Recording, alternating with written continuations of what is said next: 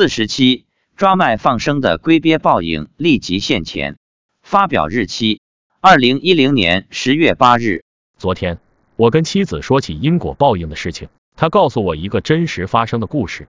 她以前有一个邻居，夫妻俩年龄大概五十岁上下，就住她娘家同一小区的前面一座楼。九十年代，那时江边还没修江滨大道，这家人夫妻俩在堤坝外种点菜，以卖菜为生，贴补家用。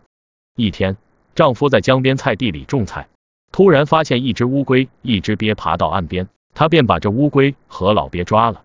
带回家后，村民一看这两只龟鳖长得很大，估计年龄不小。其中一只老鳖的背上还刻有字，是以前别人放生的。有村民对他说：“这一只乌龟，一只老鳖长这么大，而且是别人放生的，你还是把它们放了吧。”这人说：“好不容易抓到这么大的乌龟，放了不是太可惜了？”于是拿到市场上把乌龟和老鳖给卖了。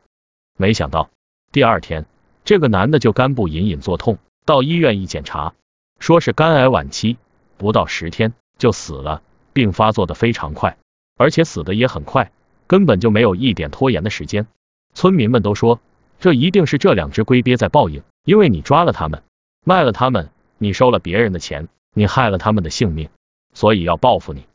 此事的发生确实很难用正常的得病来说明，因为此人以前身体都很好，没有什么病。在抓卖两只大龟鳖后，一个多星期就得病死亡，不是因果报应还能是什么呢？这则真人真事说明因果报应真实不虚，因缘成熟时就是报应来临时。勿以善小而不为，勿以恶小而为之。